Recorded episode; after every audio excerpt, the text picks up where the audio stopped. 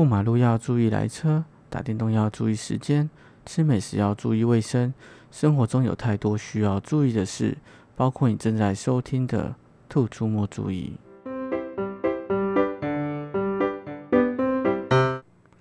Hello，我是施小哲。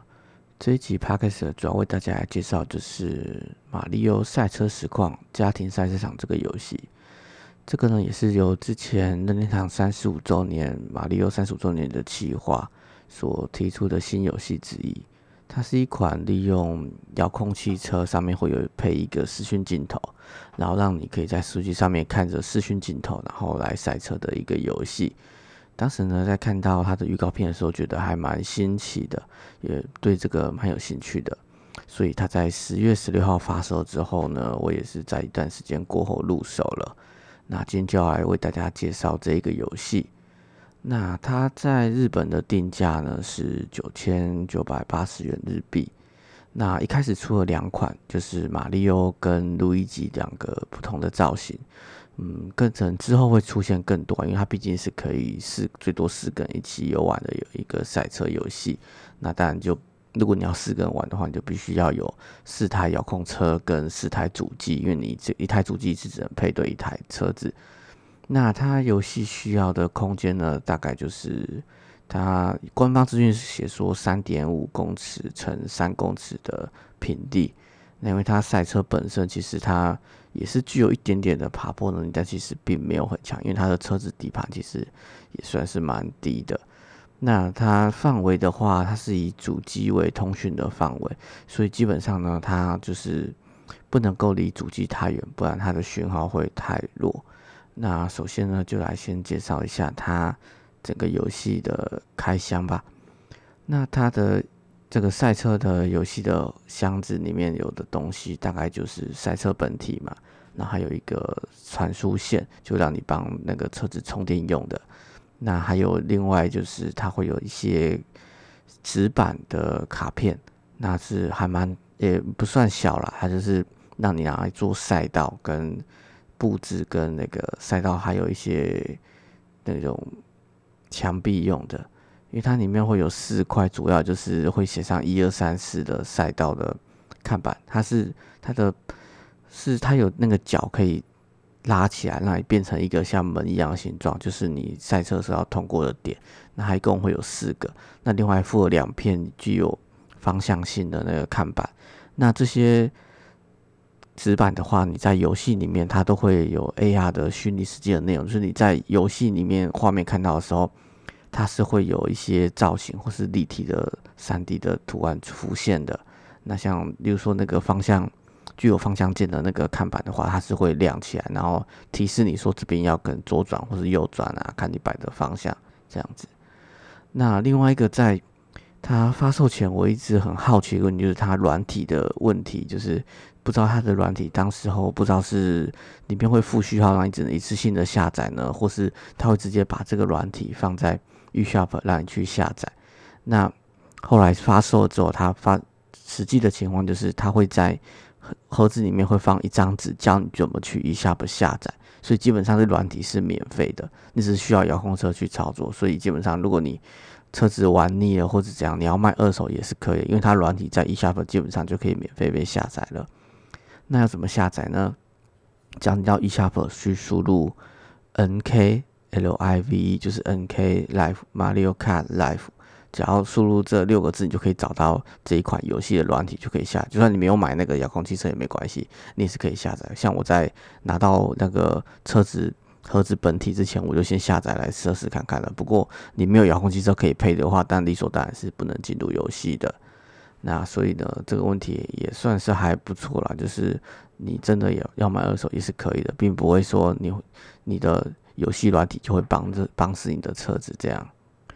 那在实际开箱看到这台赛车的时候，我是买马里奥造型的，毕竟是主角嘛，所以当然是选选马里奥。那它的赛车其实比我想象中的还要再小一点点，大小就大概是 Switch 那个主机本体，就是不含那个旧一行的部分，大概就是这样的大小。其实这样大小我觉得是还蛮适中的，因为毕竟你要在家里跑的话，如果车子太大，你可能需要空间也相对的要再大一点。那它一开始的话，我就直接开始玩了。它它是需要充电的，它里面有内建锂电池。那我是直接开始玩，说玩的时候里面还有两个电，它基本上就是有四个，所以一开始就可以直接玩了。不过玩一玩的话，其实它耗电量也不算太少，就是你要玩的话，最好每次都先把电充满会比较好。那它的游戏内容的话，其实你进入游戏，它就会就是像是它马里奥赛车，就会像是跳到水管一样，然后就会显现出你的视讯镜头拍到的画面。那那第一次你要先跟那个赛车主教先跟赛车配对，那配对的方式呢，就是它你主机的荧幕会显示出一个 Q R code，你用那个赛车的视讯镜头去拍那个 Q R code，基本上这样就会配对完成了。对，那它就会直接可以开始赛车。但其实这个过程还蛮快的，也很顺畅。那一开始你就可以先来测试跑跑看，那它基本上的话，赛车有的功能大概就是前进、后退，然后转弯。然后这是基本有的功能，你也可以，如果你不玩不把它当个赛车游戏玩，你可以直接把它当遥控车玩都没有问题。就是你把 Switch 拿在手上，就会看荧幕上看到赛车拍到的画面。那它中间的话会有一台虚拟的车子，然后就有点像是第三人称视角的赛车游戏这样啊，你也可以当遥控车玩。那基本上这样玩就还蛮有趣的，因为就等于是说你用不同的角度在看你的客厅啊、房间，甚至是不同的角度这样子。那另外值得一提的是，你在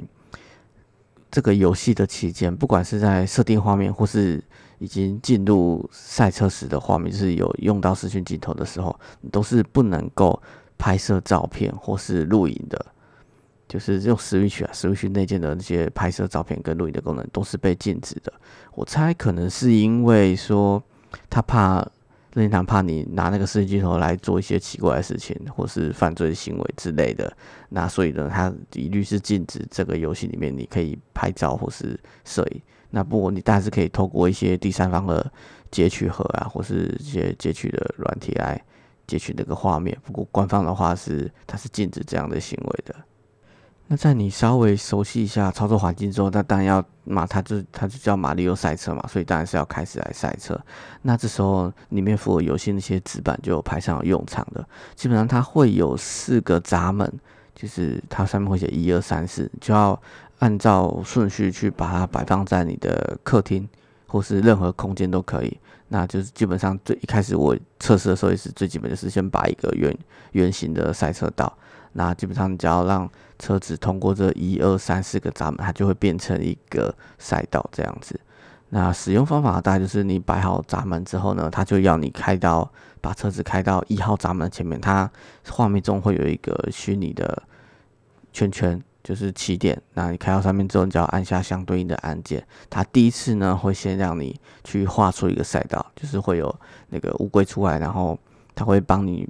把那个油漆泼在你的轮胎上面，那你就照着你要跑的赛道顺序跑一圈，然后它就会记一下这个，记一下这个赛道，然后就接下来就可以再回到起点前面的圆圈圈的时候就是起点，那你就可以去跑这个赛道，然后实际来比赛。那因为我这边一开始玩的时候只有一台车子，也没有第二台跟第二台主机，所以基本上你是自己一个人在跑。那比赛的话呢，他会安排。NPC 给你，基本上都是库巴军团的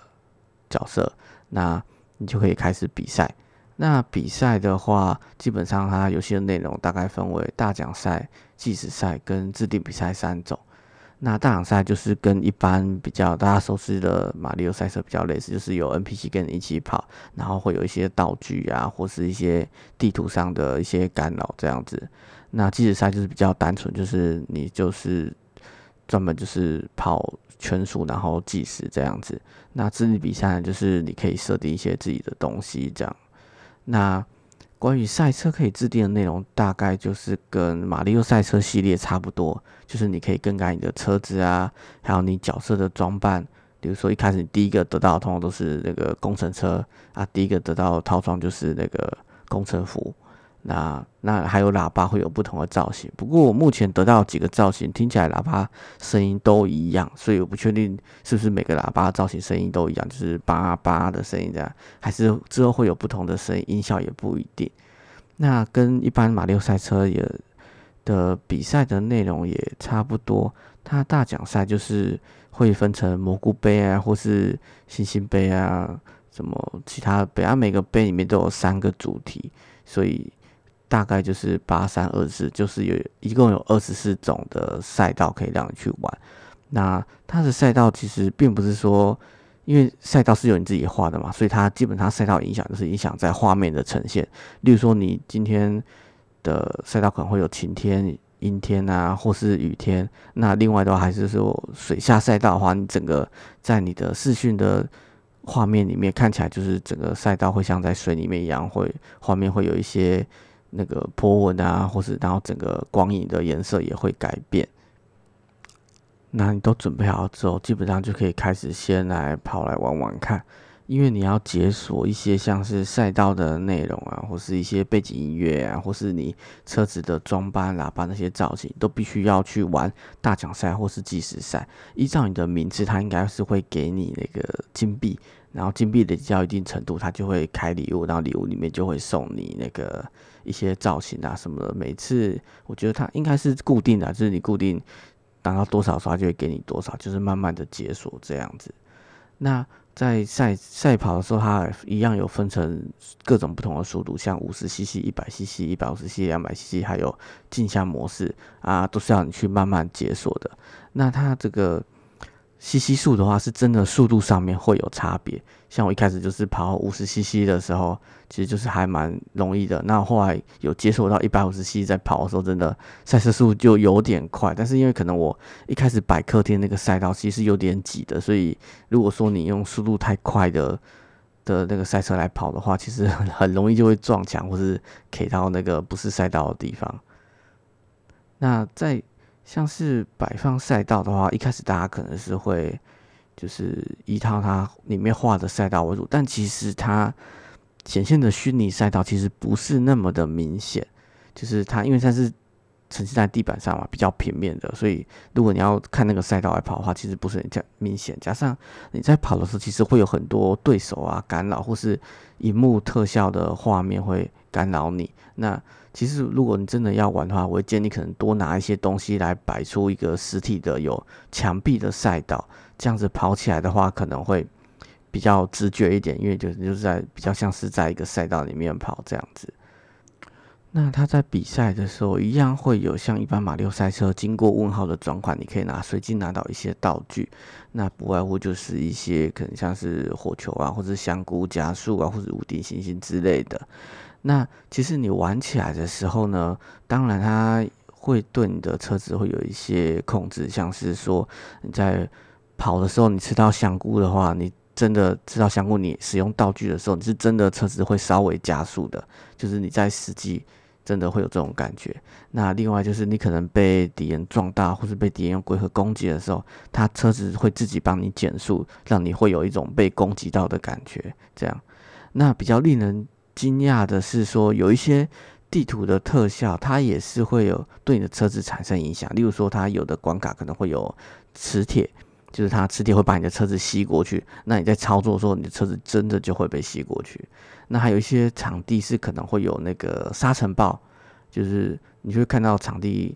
有真的有风在吹，然后你车子就会有歪掉的感觉。那其实是它真的会干扰你的那个方向前进。那这玩起来的话，该怎么说呢？就是真的很有实际在玩赛车的感觉，就是有一种现实跟虚拟，然后真的有结合在一起的感觉。其实我就玩到这边的时候是还蛮惊讶的。那另外的话，可能有一些场机特效还是蛮有趣，例如说可能会有像是那个魔王关的火球啊，就是那种火球的旋转的，会旋转那个火球棒，然后碰到的话，你当然理所当然就会被烧，然后就停下来。那另外的话，可能还有就是会有有一个场景是有死人化，然后他就是会会把你的那个赛车的赛车员夹起来，然后你当但时候赛车就不能动，但是你会看到你的赛车员就是我的就是马里奥嘛，就被他吃起来，然后暂时失去不能控制这样子，才还蛮有趣的。那另外的话，它有一个关卡特效还蛮有趣的，就是有一个关卡是有那个卡美拉那个美法那个魔法师。那它的话就是会让你的赛道暂时变成镜像的，这我我第一次玩到的时候是有点吓到，因为其实你这个赛车跟一般你玩马六赛车的时候不一样，因为马六赛车一般的画面都是他们做好三 D 虚拟的嘛。那这个赛道的话是你自己排的，那可能就是你熟悉的环境，你可能是你的房间啊，或是客厅。那当他把你顺，就是你。变把你的画面变成镜像的时候，你反而会有一种很错乱的感觉，因为这跟你平常认知你的房间或是你的客厅完全不一样，就是这是左右相反的。我一开始第一次中招的时候，我还真的我前后部分 就是跑到我都错乱，甚至还逆向，然后后后面的话还是会比较熟悉的，但是还是会有一点点错乱，就跟你玩平常玩。马六赛车的感觉是不太一样的，比方马六赛车是取决于你对赛道的熟悉性，然后才会决定你说它镜像之后对你会不会有影响。如果你本身赛道你其实没有记得很熟，就是你可能每次都在当做第一次来跑的话，那其实镜像其实对你来说根本就没有影响，反正就是照前面左转左左左弯右拐，就是去跑这样子。那这个的话，因为结合了现实的画面，所以你。你反而会有更会有错乱的感觉，所以我第一次遇到这个关卡特效的时候，其实还蛮惊艳的。那另外，它这个马里奥赛车，它也是有一个甩尾的按钮。大家一般知道说，在马里奥赛车里面，只要过弯甩尾的时候，基本上就是甩的时间越久的话，你就可以触发蘑菇加速的功能。这样，那这个款马里奥赛车虽然是现实的车。但是它也是有具有甩尾的功能，就你在过弯甩一下啊，它就荧幕中的车子就会做出甩尾的动作。但是其实现实是它的车子并没有，因为我就是比对一下那个现实的画面跟荧幕上的画面，这样比对发现它其实你按甩尾的去转弯，跟你其实直接转弯，它的现实的赛车它的角程角度是一样在跑的，但是你画面中就会出现车子好像在甩尾的样子。那而且当你甩尾成功的时候，还是真的会触发魔物加速的功能。那当然就是现实中有加速，不过可能你赛道要大一点啊，不然你很容易会撞到边边或是过弯内那个内角的部分。其实整个游戏的内容玩起来算是蛮丰富的，而且也是蛮有趣的。因为可能就是跟这游戏可能就是跟那个像是马里奥创作家还有那个拉博一样，就是你可能要。你要花时间去玩，就可以挖掘到很多的乐趣。那不过，当然不是每个人都那么有时间去好好的体验这个感觉，就是因为你可能每次也要玩一个赛道，你就可能知道布置好一段时间。所以，如果你真的要当个赛车游戏玩的话，如果真的有个空间或者是有个房间可以让你直接布置好一个赛道，都不要去动它，这样才是最好。这样你要玩的时候，直接把车子放进去跑就可以了。不然的话，其实。耐玩性的话，可能就是因人而异啊。毕竟你可能不会一直每次要玩都这么大费周章，除非是可能朋友来，那第一次玩的话，可能都会觉得很新奇这样子。或是如果家里有养宠物的话，就是网络上很多人都是拿它来跟猫啊、狗啊这样跑来跑去，因为猫跟狗都会追它嘛，就就画面呈现起来就很有趣这样子。那当然我有把它跟我们家华仔放在一起，就是兔子，然后一起来跑这样。不过。他基本上都是 坐在沙发上无视于他，这样对。那我把它放在一起要跟它拍照，它还是会咬它一下，这样对。但它兔子基本上不太会追，可能它会比较怕这台车这样。但其实就它本身而言的话，我觉得就是它赛车其实制作也算是蛮精美可爱的，其实就当个收藏品也是 OK 的。就算你之后可能不常玩，它就是摆在那边也是也是蛮可爱的。那另一个游玩的问题呢，就是因为它是会及时传输它的画面到你的主机上面让你观看，所以呢，其实它官方就有建议说距离不要超过太远。那我实际测试的话，是真的不要离太远会比较好，因为它距离会关系到它画面的传输。那一般说在跑的话，你一开始在试跑的时候，你就可以去看一下它荧幕左上角会有一个它的讯号。那讯号的话，在三格或四格的时候，都画面比较没有问题。那可能画面到两格甚至到一格的时候，它画面其实就会有点那个或是跳格。这样的话，其实你在玩的时候或是观看的时候，其实就会有比较不舒服的感觉，因为它会画面会跳嘛，这样子。那如果甚至更低太远的话，甚至赛车就会失去讯号，你就必须手动去把它捡回来的这样子。那不过这个前提就是呢，就是你的主机是在固定的位置情况之下。那如果你是用掌机模式玩的话，你主掌机可以走来走去嘛，就可以比较扩散那个扩大那个遥控车的范围。那那你也可以出出去户外的时候，就是拿着 Switch 就直接当做是一般的有视讯的赛车来玩，也是蛮有趣的。那所以如果你是在家里面的话，你可能就是要注意一下你主机摆放的位置。因为如果如果说你是在客厅玩的话，你可能就尽量把赛道就是主机摆在赛道的中间，这样子的话，你赛道的讯号会比较好。像我在测试的时候是，我的主机是摆在电视前面嘛，那就是就算是客厅的边边这样子，所以那时候我的赛道基本上就是不能够离那个电视的画的范围太远，这样。那马里奥赛车它的画面传输应该就是利用 Switch 上面的 WiFi 的频道来传输画面，因为如果当你在跟赛车连线的时候，你回到主画面看的话，会发现它的 WiFi 讯号的图示旁边会出现一个 L 的图案字字样啦，那应该就是代表它是利用在利用本地通讯。其实你在一些其他的，是利用本地通讯玩的游戏的时候，例如像《动物之声》，你可以开给附近的玩家到你的岛参观，而不是透过 WiFi 的时候，它也会有这类似这样的图案。那表示它是用 WiFi 的近距离通讯。那这可能也是表示说，它需要传输画面，所以需要比较大的频宽来传输画面，所以可能也是代表说，它这个游戏可能是不会有网络连线的。的这个机制在那要玩的话，就是目前是只有本地连线，就是你要主机朋友的主机跟赛车都在附近，是不会有网络连线功能的。依照它目前的这个机制来看的话，应该是不会有。那像这这点我就蛮好奇的，所以就稍微看了一下之前那场的前一台主机是 VU 嘛，那 VU 它的操控它的。控制器就是一个平板，然后一样有画面传输。那但是它也是可以上网，所以我就因为我那时候我 VU 是没有买买来玩啊，但是就上网查稍微查了一下它的规格，就是发现它是有它主机其实是有两个 WiFi 天线的，所以它应该就是利用这一点，变说一个 WiFi 天线是专门用来传输画面给它的平板做观看啊，另一个。WiFi 天线就是拿来传输网络资讯、拿来连线用的。那像 Switch 的话，可能一开始也许并没有这一个设计，所以我猜它的天线可能也只有一个，所以它要么就是拿来网络连线，要么就是拿来近距离的通信使用这样子。所以基于这一点的前提之下呢，可能《马里奥赛车实况》这款游戏在现在或是以后，应该就是都不会有网络连线对战的要素存在。我突然想到另一点，就是这款游戏还让我另外一个蛮惊讶点，就是大家知道说马里奥赛车会有一个道具叫做是那个飞弹嘛，就是那个炮弹。